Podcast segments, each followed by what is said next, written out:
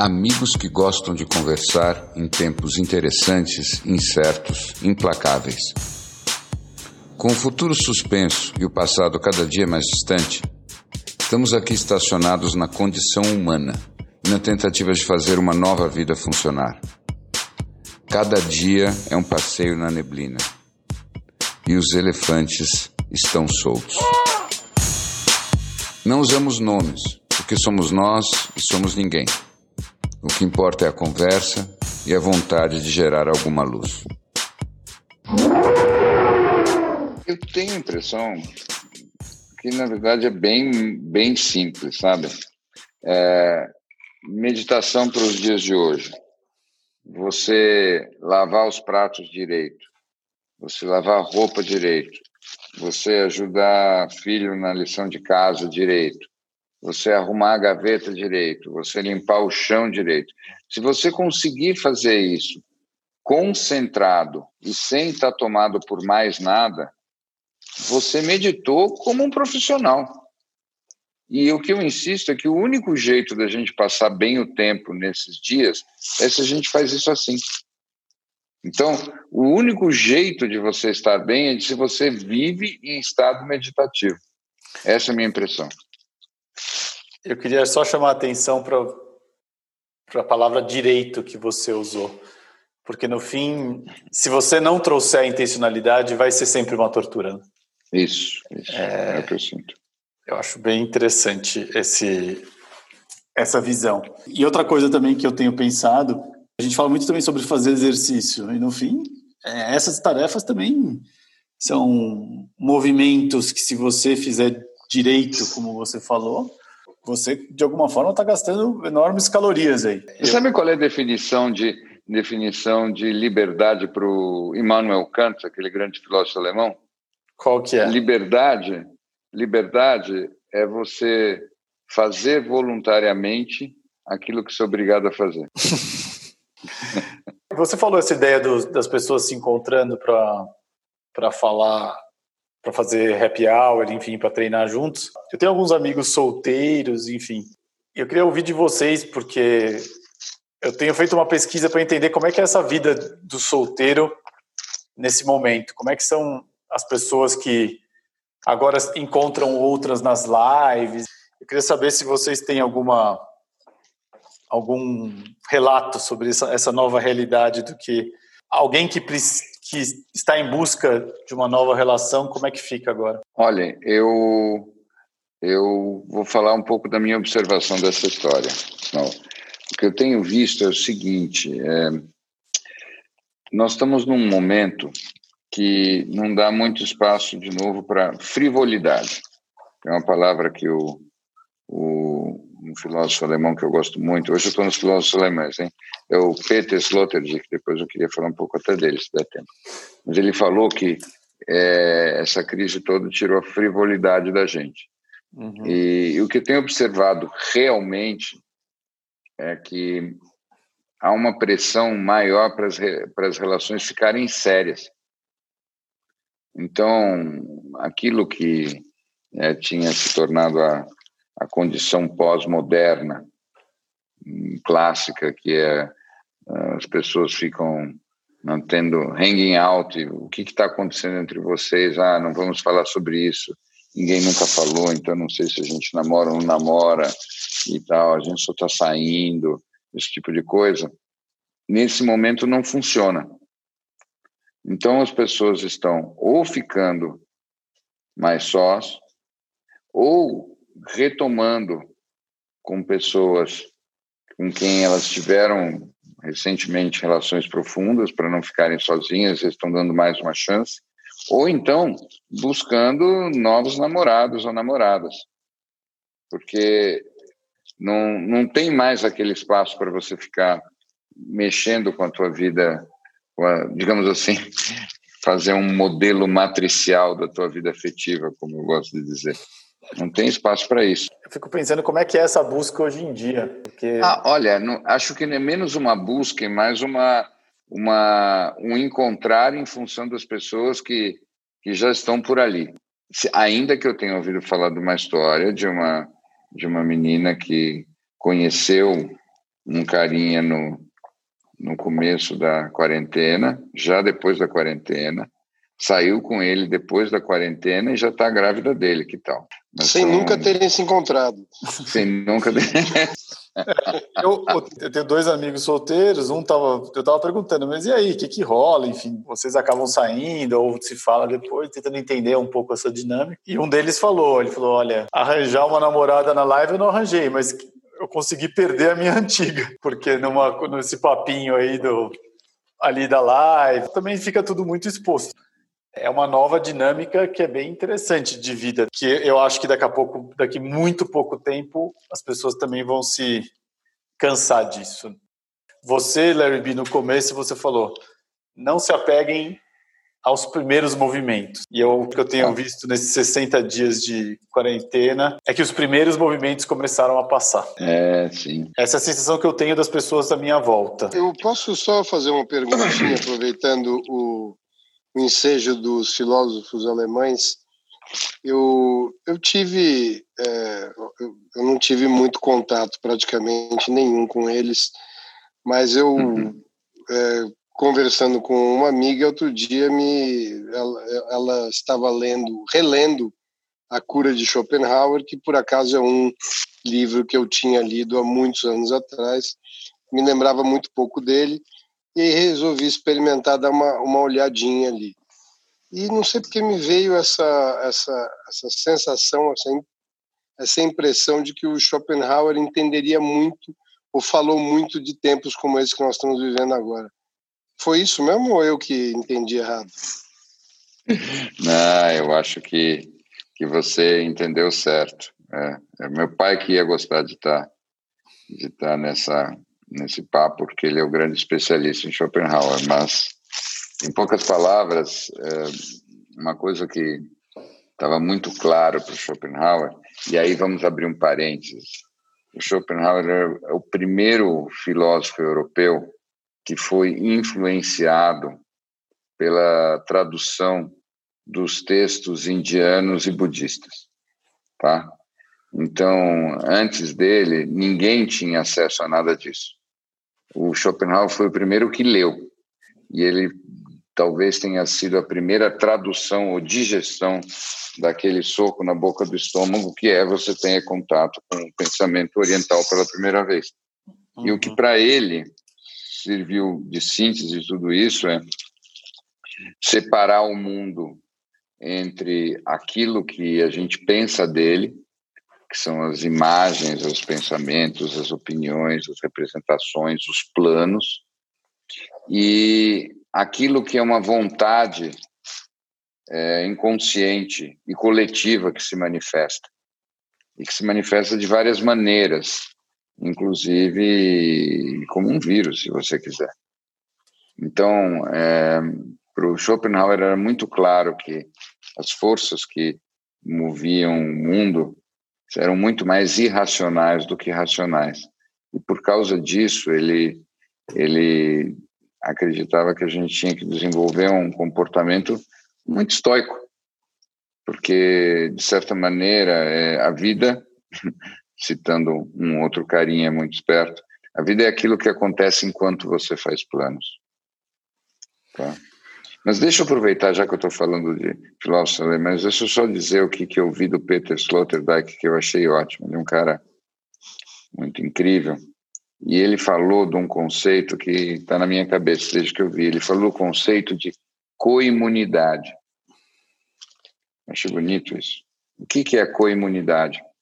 Ele acha que, independente do que a gente está vendo nas primeiras reações Snow, como você também lembrou, é inevitável que o, o, um dos resultados finais desse processo todo seja a percepção de que nós somos muito dependentes uns dos outros.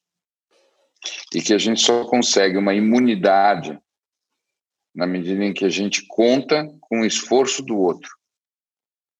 Então é interessante porque todo esse jogo de quem está contaminado ou não está contaminado, se a gente fica em casa ou não fica em casa, parece uma teoria dos jogos, em que Você tem que contar com o esforço do outro e o outro tem que contar com o teu esforço. Senão, estamos todos fritos. E isso de uma forma muito explícita. É, é. quase como se fosse o seguinte: eu estava andando na rua ontem e eu estava de máscara. E eu topei com uma pessoa que estava com a máscara mal colocada. E, e, quase que eu cheguei para ela e disse: então o que, que você prefere? Que eu tire a máscara na tua cara ou você põe a máscara para ficar na minha frente? então é como se fosse isso. O tempo todo agora a gente tem que jogar com essa busca da coimunidade, que é uma interdependência profunda num, com uma clareza que talvez a gente nunca teve. Mas é, isso é uma nova dimensão para o mundo inteiro. Eu fiquei essa essa história me fez lembrar a minha mente é, menos ilustrada do que os filósofos alemães me, me, lembrou muito uma palestra que eu tive com um cara dos Navy SEALs. É, os Navy SEALs são aqueles caras do exército da Marinha Americana que são os responsáveis por fazer as, os resgates mais perigosos, enfim, são grupos pequenos de caras ultra bem treinados que vão fazer as, as operações mais difíceis, mais impossíveis. Inclusive, uma delas foi um time desses que foi o, os caras que foram lá matar o Bin Laden. E eles são muito conhecidos exatamente porque eles, eles confiam muito no outro, né? Eles têm um senso de, de conexão e, e, e comunidade muito próximo, porque eles devem e eles têm que confiar muito um no outro. E eu lembro que nessa palestra o cara falou exatamente isso. Ele falava: Eu só consigo ir para frente porque eu tenho certeza absoluta que o meu companheiro que está lá, ali atrás, cuidando do outro ângulo, ele está cuidando da minha vida. Eu só consigo dar o passo uhum. para frente porque eu sei que o cara que está atrás de mim está olhando para trás e está guardando a minha, as minhas costas. Eu não dou nenhum passo se eu não confiar no cara que está do meu lado, não vai me deixar na mão que é engraçado que é exatamente isso. E, e me veio, eu queria, eu quis, eu quis, fazer esse comentário porque esses caras vivem uma situação de guerra. É como nós, não? É, exatamente. E, se tem uma coisa que me chama muito atenção é que e que as pessoas hum, talvez nem desconfiem é que nós inventamos os elefantes na neblina para que nós pudéssemos pensar juntos. E hoje em dia só dá para pensar, na verdade, bem com uma pessoa com quem você, em quem você confia. Se você não tem uma confiança enorme, como nós temos um, um no outro, nós três, você não consegue pensar direito mais. Então, eu acho que é bem isso. É como nos Navy SEALs, é, e essa coimunidade que a gente precisa ter para para poder assimilar essas informações todas novas e tentar desenvolver algum tipo de anticorpo até a próxima rodada desse videogame. É, e o que eu acho que é interessante que esse filósofo trouxe é que no fim é isso, né? O quanto que a gente sempre viveu uma vida que envolvia muitos riscos, mas a gente ignorava eles. E de alguma forma esse conceito de coimunidade é que a minha tradução é não podemos mais fingir que a gente não depende um do outro. Talvez seja uma das mudanças mais profundas do mundo. É, para mim está muito claro que nós que nós criamos essa situação para poder ter essas experiências. Você não concorda, Gol? Sim, não tenho nenhuma dúvida e volto à nossa nossa primeira conversa juntos, é, onde a, creio que um dos temas foi justamente se isso, se isso sim era uma projeção externa de uma condição interna. Né? Vocês sabem o que eu fiquei pensando outro dia? Vocês notaram como nós criamos isso na medida em que a gente criou uma realidade viral. Não é fascinante? Antigamente, é, vírus eram só doenças, mas nós criamos um mundo dos computadores e no mundo dos computadores começaram a surgir vírus que nós mesmos criávamos e depois dos vírus de computador surgiu a teoria dos memes que nada mais são do que vírus em formas de ideias e tudo isso dentro do esquema das redes sociais, onde a gente cria uma realidade viral e as coisas ficavam viralizando. Ou seja, nós vivíamos grande parte da nossa vida acordada numa realidade completamente viral, só que completamente também dissociada, divorciada do concreto. E nós abandonamos o concreto, é claro, porque o concreto sempre tem limites e a gente certamente prefere uma vida desprovida de limites. Agora, o que acontece? A vida concreta com os limites vem com um outro tipo de vírus e atrapalha a brincadeira. Não é fascinante? É muito fascinante. Eu queria uma observação aqui filosófica sobre isso. Eu, eu aí dos meus estudos da quarentena, uma das frases que eu topei nos últimos tempos é que para você ser, você precisa de limites. Uhum. Se você não tiver limites, você não é nada, né? Você, ao você poder ser tudo, você não é nada e que os limites são uma condição para a existência do, do que é o ser. Na hora que você troca os seus limites, você troca quem você é? Sim. Então, filosófico um pouco.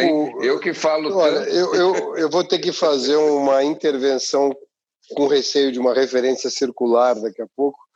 Eu queria fazer uma pergunta muito profunda e técnica para vocês. Nessas últimas semanas que intensifica-se ainda mais essas, essas separação social, vocês tiveram alguma oportunidade de se deparar com alguma guloseima nova que vocês não tinham acesso antes, que vocês não conheciam, algum delivery de alguma coisa muito imperdível que vocês possam compartilhar comigo, porque eu tenho uma para compartilhar com vocês depois. Olha só. Hum, eu acho que não. Eu acho que eu aumentei o consumo de Nutella na minha casa. que ele é milimetricamente pesado em balanças com três dígitos. É mentira, tá? Só para. Pounds, pounds. Pounds, ele é feito em pounds. Mas acho que na minha casa teve um aumento grande do, do consumo de, de Nutella e, e eu acho que a, a grande reinvenção da cozinha na minha casa é o, o brigadeiro com bolachas de maisena. Então, eu acho que isso é uma coisa interessante porque vem toda a parte de você usar uma trabalhar uma a sua ansiedade com criatividade, né? Uhum. E eu acho que esses derivados de novos pratos que estão surgindo, que eu tenho acompanhado, inclusive aqui alguns deles construídos pela minha, pelas minhas filhas, grandes entusiastas do, dos chocolates. Eu me deparei aqui o, na semana passada com um alfajor de negresco, alfajor de repetindo, repetindo, um alfajor de negresco. E mais importante, ele não vem se parecendo com um alfajor de negresco. Então, você é absolutamente surpreendido quando você morde aquilo e quase num, num, num colapso de raciocínio, você não consegue identificar o que é aquela experiência que você está passando, até que na medida em que se cria uma distância entre a mordida e o mordido, você percebe uhum. que ali dentro havia um negresco. E você entra em contato com toda a potência e beleza da criatividade humana Exato. contida. Então, são coisas, são coisas que só podem surgir dentro de um ambiente como esse, eu imagino. Exatamente. Sem dúvida. Mas... Interessante isso que você disse. Como nós nos tornamos mais gratos pelas surpresas positivas, dado que a gente não está mais diante desse mundo com tão poucos limites. Eu insisto, é, quando a gente se digitalizou tão completamente, a gente perdeu algumas coisas muito primordiais. Você estava falando do, do, do alfajor, e eu imediatamente pensei em quando, poucos meses atrás, a gente andava por aí e esse alfajor ficaria perdido no meio de tantas possíveis guloseimas disputando a tua atenção e a tua carteira a cada momento, e você provavelmente nem notaria, e de repente ele te cai no colo e depois na boca, e você inundado de uma gratidão plena porque ele veio te visitar. Isso me lembra da época em que tirar fotografia era com filme, e você fazia a revelação e você disse: Meu Deus, eu não sei como, mas eu tirei aquela foto genial que nunca, nunca imaginei que ia sair. E quando você está na máquina digital, parece que é tudo muito menos grave. Mas é interessante, porque isso é de alguma forma paradoxal. Né? Eu gostei muito do que você falou dessa vida viral, dessa realidade viral que a gente. Porque ela tem uma aceleração, de um lado, né, dessa vida das telas, como a gente já falou, do outro, existe uma extrema valorização das pequenas coisas, como o Larry Gold está falando.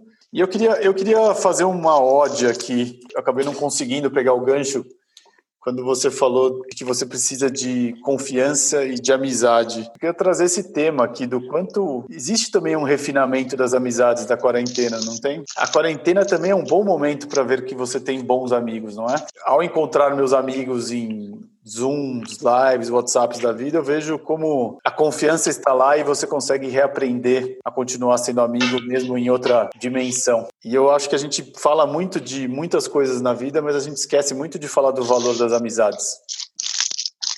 Gol, você primeiro, Gol. O Gol tá comendo o alfajor de negresco, mano. na verdade, na verdade eu estava justamente aqui imaginando através dos sons que eu tenho ouvido aí, e como eu estou sem, sem a câmera para ver o que vocês estão fazendo, pelos sons eu estou imaginando o que, que vocês estão comendo ou bebendo aí. E eu realmente acabo de abrir um pedacinho de chocolate com essências de laranja. Hum. Esse é um hit, hein? É, ele, ele faz muito sucesso aqui, aqui na minha região. Mas Olha, qual era a pergunta? Ah, em relação aos amigos, né? Isso daí é Amigos de chocolate. Isso é mindfulness. Não, amigos ele é um amigo, é verdade. com chocolate. Ele Na verdade, o que chocolate. me ocorreu foi até uma coisa diferente, porque você estava falando dos amigos, eu estava pensando realmente como, como é, tem dado saudade de estar com algumas pessoas, a gente faz zooms até com pessoas com que a gente não não tem não, não tinha o hábito de estar tanto junto, né? E aí eu me deparei é, com um, um, amigo que me chamou e, e me disse e me perguntou se essa semana eu poderia encontrá-lo. E aquilo me pegou completamente desprevenido, porque na minha cabeça as pessoas não se encontravam, né? Então, é, e eu vejo que, claro, sim, tem amigos se encontrando e tal, mas aquilo, aquilo me chocou um pouco. Né? Na minha cabeça, todo mundo, pelo menos que estava no meu no grupo das pessoas com quem eu falava, estava realmente mantendo essa distância social. E me parece que não é assim tão uh, entre grupos os grupos se definiram como as pessoas que teoricamente são safe, né, seguras de se encontrar, as que não são. É isso? Olhem, eu, eu tenho observado também isso, e, de novo, voltando para o tema dos limites que o Snow falou, é a mesma coisa. É, a noção de limite para cada pessoa é diferente. O quanto que você é restrito com uma regra que você se põe é diferente, e eu observo isso muito com pessoas. E às vezes você tem nos casais, uma família, de repente a família da mulher tem um grau de, de, de seriedade nessa coisa dos, da quarentena e a família do marido um outro grau de seriedade diferente. E você tem que fazer uma negociação. De fato, tem grupos de pessoas que têm pensado do seguinte jeito: se nós estamos basicamente em casa é, durante essa quarentena e nós não estamos saindo para trabalhar, isso significa que se nós estamos fazendo isso há mais de duas semanas, nós somos safe, então nós podemos nos encontrar. Tem pessoas que vivem com essa lógica e outros que dizem que não, apesar de eu estar em casa, eu estou diminuindo a minha chance de contágio, mas isso não significa que eu estou imune ao risco de contágio. E eu devo ficar em casa de qualquer forma o máximo possível, porque vai que eu estou contagiando sem saber. E esses são, são códigos diferentes. Agora, de qualquer modo, falando ainda um segundinho sobre amizade, respondendo aos Snow, para mim, amizade é o mais refinado de todos os afetos, porque é, é o único afeto onde você está realmente consciente o tempo todo você precisa se dar o trabalho de aceitar o outro dentro do, da perspectiva do outro, com o comportamento do outro, o tempo todo. Senão, não é amizade, é qualquer outra coisa. Então, é, interessante disso é que se ele é teu amigo mesmo, ele vai poder entender que você não se sente confortável em encontrar com ele. Eu, outro dia, ouvi uma frase, que eu vou falar ela em inglês, depois a gente traduz para o português. People who don't mind matter, people who matter don't mind. E eu acho essa frase genial de ser pensada.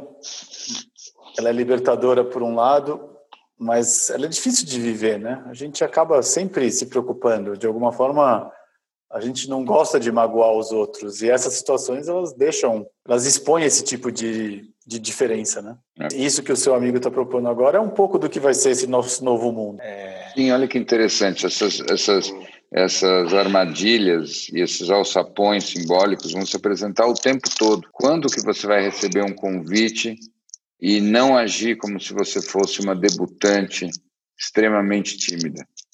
Né? Ou quando que, ao contrário, né, você vai receber um convite e você vai dizer, ah, claro, vamos nessa. Né? Então, quando que você vai ter de novo a espontaneidade de fazer as coisas?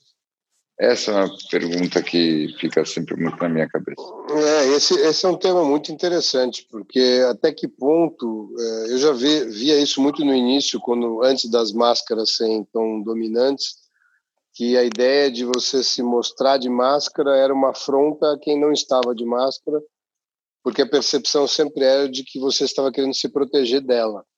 E eu acho que com relação aos encontros, eu, num futuro muito próximo, quero crer, né? que seja um pouco isso também, né? Até que ponto as pessoas vão, ser, vão se sentir ofendidas uh, por você não aceitar um convite, entendendo realmente que você não, não, não, não, não enxerga o formato dela como um formato seguro, o setup dela como seguro. Eu acho que nós vamos lidar muito com essas coisas, né? Com certeza. Fora que o Covid vai ser a nova desculpa paulistana, né? Depois do correria, loucura, vai ter o putz, Tô com uma febrinha aqui, tá meio esquisito, né? Dá um espirro. E aí, você vai poder hoje? Nossa... Você tá bem? Não, se você estiver assim, não precisa vir. É, assim. Olha, estou te convidando, eu gosto é. muito de você, mas cara, é, fica à vontade. Esses dias eu ouvi um... E eu acho que nós vamos ter até um segundo, um, segundo momento, que é, é, é aquele que os escritórios vão poder ser abertos e os funcionários não vão se sentir seguros de ir. E como é que Isso. você vai lidar com essa relação entre empregado e empregador, entre, entre fornecedor e. Enfim, eu acho que vai ter, ter uma gestão complexa, porque você não consegue tabelar é, percepção de segurança, né? E eu estava. E é interessante, porque eu estava lendo uma notícia sobre os designers de móveis para escritórios nos Estados Unidos eles já estão sendo demandados de fazer divisórias de baias mais altas de acrílico para que uma pessoa não possa espirrar na outra, para mudar os escritórios americanos de uma hora para outra. E daí eu tinha uma, uma representante daquela empresa, uma acho que uma executiva daquela empresa Knoll, né, que é uma das maiores americanas, e ela falou assim: a gente não tem a menor ideia a gente está aqui só tentando responder as demandas, a gente não tem a, é, a menor ideia. Isso é tão engraçado. É tão engraçado como os americanos não, eles não ouviram a, a palestra do Sadhguru, definitivamente. a última que eu ouvi hoje, a última que eu ouvi hoje, queridos, é que o governo americano já comprou vacinas do coronavírus. Eles fizeram um call, compraram umas calls de vacina. É, exatamente. É. Eles já disseram assim. Tais Eles compraram tais, vacina tais. futura, é isso? compraram vacina futura. Entendi. É, eles devem estar. Tá, é. Deve ser... Eu acho que os Estados Unidos está. Tá, você, você falou um negócio muito interessante, porque a forma como os Estados Unidos está. Esse desespero de, de passar para o estado de, da chamada normalidade é tão grande que é possível que a Bolsa Americana passe as máximas pré-Covid daqui a pouco, só pelo medo de estar perdendo alguma coisa. Daqui a pouco vão construir uma narrativa positiva em cima do Covid. E é aí que o Nassim Taleb vai se jogar de cima do. e aí sim é o verdadeiro Black Swan, né? É, aí é, esse é o verdadeiro Black Swan.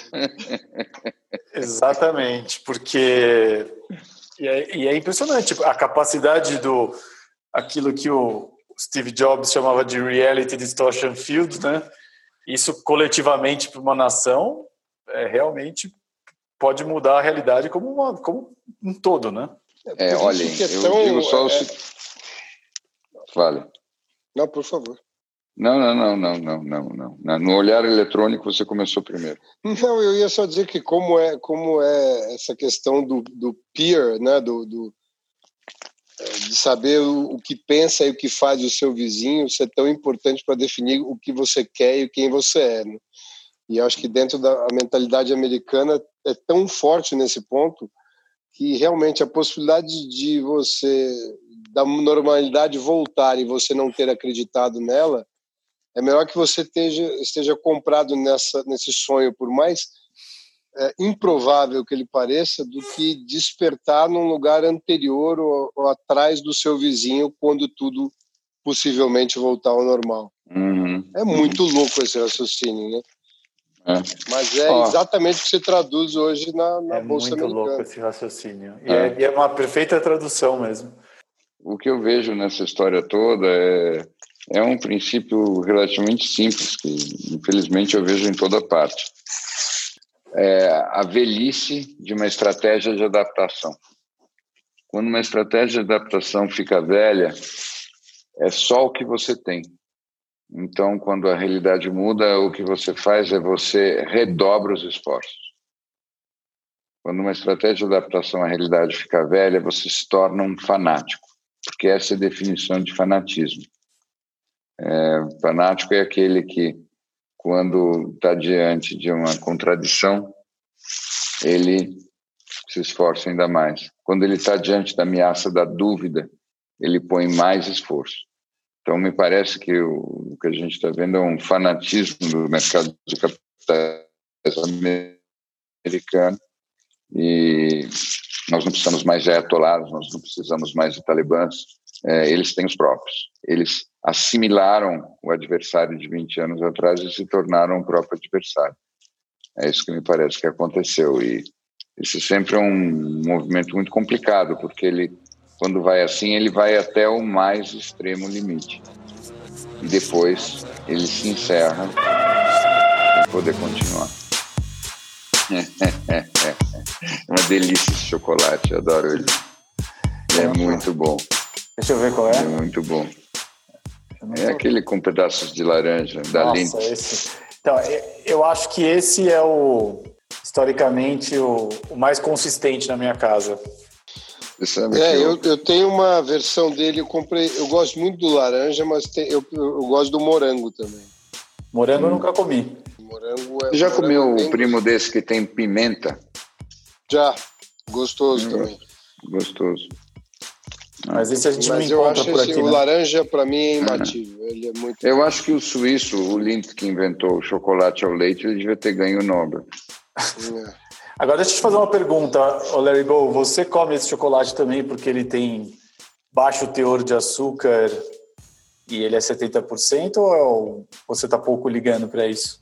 Olha, eu vou falar para você a verdade. Eu, eu eu realmente acho ele, em termos de sabor por centímetro quadrado, imbatível.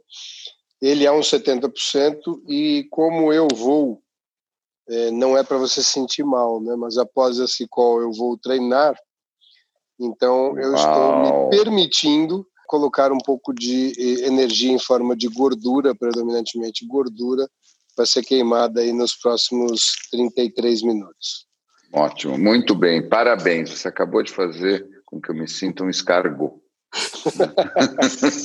é... Porque tudo que eu vou fazer agora é me arrastar para dentro do meu casulo.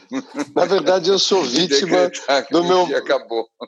Eu sou vítima do meu, da minha própria iniciativa que criou esse esse pequeno desafio entre os amigos e eu não cumpri o meu ainda de hoje.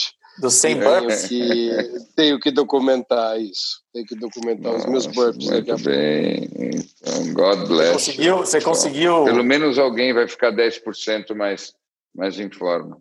Agora, a única coisa que me veio na mente quando você falou que você ia treinar foi uma busca de alguma imagem para conseguir me apegar. Eu lembrei do Michael Jordan, que eu comecei a assistir aquele documentário que vocês recomendaram e eu fiquei eu, eu Sim. Bestificado, pode dizer, bestificado. É, é, bestificado, porque tem tantas. Eu queria fazer um, um episódio dos elefantes só sobre aquele documentário.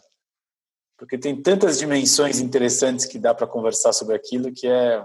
Eu acho que tem um tema ali que, que ele fala só no último, que eu não me lembrava dessa história, e o Larry B, eu acho que vai se lembrar bem que foi um movimento do Michael Jordan, onde ele é cobrado pela imprensa americana para se posicionar em relação a um primeiro uh, candidato ao Senado uh, negro da Carolina do Norte e que queriam um, um endorsement, né, o suporte oficial do Michael Jordan.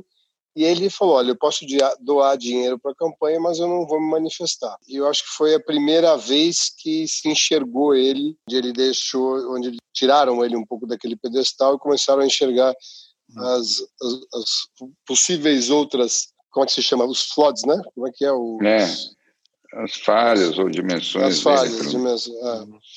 E ele falou assim: eu sou um atleta, né?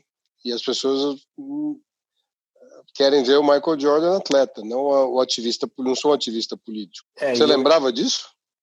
Eu lembrava sim, eu lembrava disso e, e eu acho que a gente lembra e esquece, porque quando a gente vê as proezas atléticas dele, a gente mesmo não quer lembrar de qualquer outra coisa, exceto que ele parece um, um deus andando na Terra, né? Realmente, pelo amor de Deus, que que é. inteligência corporal que esse cara tem, reflexos e tudo mais. Ele, ele faz todo mundo parecer um canguru bêbado na quadra do lado dele. E como ele fez todo mundo trabalhar com ele, né? Para chegar onde ele queria chegar, onde ele viu que Sim. sozinho não ia fazer. Ah, é, realmente Sim. você falou, o negócio é muito rico em vários aspectos, tem muita é. coisa boa para tirar dali. Muitas dimensões, e inclusive dessa história, né? De caras que vêm de famílias vulneráveis e como você constrói um time, dos técnicos, do a conexão do Rodman com o fio lá dos Native Americans americanos. É. E aliás, é um cara o Rodman, mim... o Rodman para mim é o é. cara que eu mais gosto ali. Agora, e eu dentro para a gente voltar e acabar como a gente começou, né? Tem exemplo melhor de foco relaxado do que o Michael Jordan? Mascando aquele chiclete de boca aberta. Vocês sabem que aquilo é um truque para você relaxar, aumentar as ondas alfa e você entrar em flow, né? Você ficar é o famoso bem o maxilar. É, porque é bem no músculo do maxilar que o ego mora. O ego mora no maxilar. Então, é. Quando você mantém o, o maxilar fluido e frouxo, você está saindo do ego, você está entrando em fluxo. É difícil. Você chega aí, pega uma pessoa depois de um dia cheio de frustração, aqui do lado é pedra, né? Então ele estava lá, mas eu vou construir um, eu vou construir um protocolo de alongamento do maxilar para desconstrução do ego. É, mas eu acho que é perfeitamente válido. Agora, é. Real... Agora realmente realmente esse cara é o maior exemplo de foco relaxado e o que ele segura ali a onda. E eu acho que a coisa voltando ao que o Larry Gold falou é assim, quando ele fala que ele não é ativista tal, que ele fala, eu me expresso através do meu jogo. É, o meu, o meu jogo fala por mim. Ele fala isso de algumas formas, de algumas vezes. E eu acho a coisa mais maluca do mundo porque é um jogo, né? É um jogo apenas de basquete, é. mas não é um jogo apenas de basquete. Mas o que que é mais do que um jogo e o que que é apenas um jogo, mas não. E aí eu estava provocações à parte. O, o Jordan é um mistério, mas eu concordo com você. O Rodman é a pessoa mais interessante. Ele é, não é? Ele é a pessoa mais interessante, by far. E sabe por que, que ele, ele é mais interessante? Porque ele conseguiu ser o melhor defensor de todos os tempos daquele jeito. Eu acho isso muito é, Mas você não, não, acha que isso é o, é o, é Cara, mas eu acho que isso é uma história extremo. clássica de Davi Golias, onde a percepção do resultado é mal avaliada. Porque se você. Não sei se você assistiu, quando ele explica como ele treinou especificamente para chegar naquele nível de reflexo, que você acha que é um negócio que uh, nasceu com ele e, e, e o, o, raciocínio de como ele criou um protocolo para fazer aquilo, que não é um negócio que era é. passado em lugar nenhum, ninguém ensinou aquilo para ele. Não. É incrível. Foi um incrível. download direto. Incrível. E aí ele, incrível. ele encontra alguém que, que percebe completamente a personalidade dele uh, E, e, os, e os próprios jogadores que jogavam com ele entendeu quão importante para ele era desopilar, com a certeza de que aquilo não comprometeria o commitment dele, o comprometimento dele com o resto. Não, muito é. incrível. E isso é um flow em grupo, né, cara? Isso é um Navy é. Seal. É, isso é você isso saber é. que o cara vai estar tá olhando as tuas costas quando você precisar, sem precisar estar é, tá ali cobrando ele. Não. Isso aí, isso é muito mágico. Deixa eu falar uma coisa que eu queria terminar. Se você ouve aí os elefantes na neblina e mora em algum país desses distantes, manda um e-mail para a gente para contar como é que está sendo essa experiência de quarentena aí aonde você está morando. É, o nosso e-mail está lá, o contato arroba elefantesnaneblina.com.br. A gente tem gente no mundo inteiro ouvindo a gente, é, é muito legal. E se a gente conseguir colher essas histórias de cada um que está em países distantes aí para a gente ouvir, entender como é que está sendo essa quarentena na Indonésia, na Noruega, nesses países que a gente tem menos notícia, que dominam menos noticiário, acho que seria muito legal. Uhum. É. E como disse um outro filósofo alemão, elefantes do mundo inteiro, univos. Quer limites, né? Você não quer limites. Porra, ele não quer ser, ele quer ser tudo, porque daí não, ele não ó, se limita. Ó, ó, ó, não, não, pera lá, pera lá. Quero deixar claro o seguinte: nós três percebemos que acabou. Eu só não quero ter o controle. Eu aceito o limite. Eu não quero o controle. Não, eu acho também. E eu gosto. Porque o controle vai pro ego. Não, olha como ele me olhou agora. E eu acho que o elefante interior. De fato, o elefante. Infantes é voltar para. É, é, é. E eu diria que. Infantes é voltar para casa. Se você quiser receber os próximos episódios dos Elefantes em primeira mão, passa no nosso site e deixe seu e-mail: elefantesnaneblina.com.br. E lá você encontra também o blog dos elefantes, onde a gente vai colocar algumas das referências que aparecem em nossas conversas. E obrigado por nos ouvir até aqui. Até mais.